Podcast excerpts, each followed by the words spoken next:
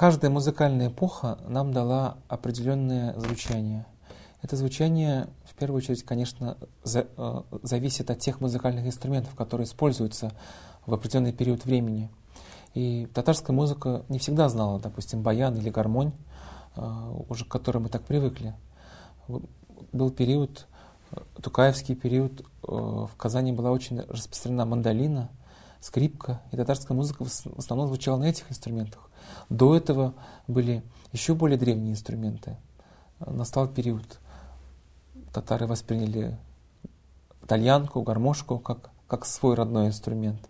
Сегодня мы живем вообще в период огромного многообразия, каждый выбирает тот инструмент, который ему ближе, а, который ему интереснее.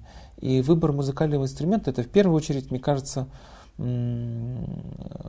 это выбор э, звучания, какое, какое ты, какого звучания ты хочешь добиться своей музыкой. Будь то это электронная музыка, это, может быть, эксперименты э, там даже диджеев, да, или это специально сознательная стилизация под, под фольклорную, под старую, под, под старинную музыку.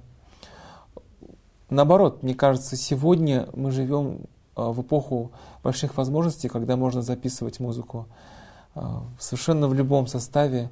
И от того, что, допустим, в татарской композиции зазвучит шотландская волынка, мне кажется, это обогатит и татарскую музыку, и шотландскую волынку. И какие-то вот такие синтезы, это уже, это уже наоборот необходимость, это норма. Без этого, без этого невозможен поиск, без этого невозможно развитие, мне кажется, любой музыкальной культуры, ну, татарской особенно. Для меня для самого было всегда интересно, а как бы звучала бы татарская музыка на тех инструментах, на которых она, в принципе, там никогда не могла бы звучать каких-то этнических инструментов, допустим, там Азии или наоборот каких-то западных инструментов, или, допустим, на органе. Ведь очень интересно звучит именно вот на таких, на таких э, стыках. Всегда новое возникает от, от смешения двух начал, двух, трех или даже большего количества. Вот тогда возникает новое. И поэтому музыкальные инструменты и экспериментирование э, в области аранжировки, оркестровки, тембров. Это, мне кажется, один из таких вот э, ведущих направлений именно развития вообще музыки и музыки татарской в частности. А что касается курая, допустим, который, мне кажется, из всех инструментов, которые у нас на сегодняшний день есть, мне кажется, наиболее татарским можно считать именно курай – Курай, э, мне бы хотелось бы, чтобы Курай стал такой же визитной карточкой татар, как вот, опять же, шотландская волынка у шотландцев, допустим, или в еврейской музыке, в культуре клязьмера, кларнет. Курай этого заслуживает. Э, к сожалению, даже в Казани не так легко найти людей, которые играют на курае, и вообще сам инструмент не так просто найти хотя э, он очень этого заслуживает. Классический курай позволяет играть именно, конечно, музыку э, традиционную, татарскую, да, фольклорную, вот пентатоника.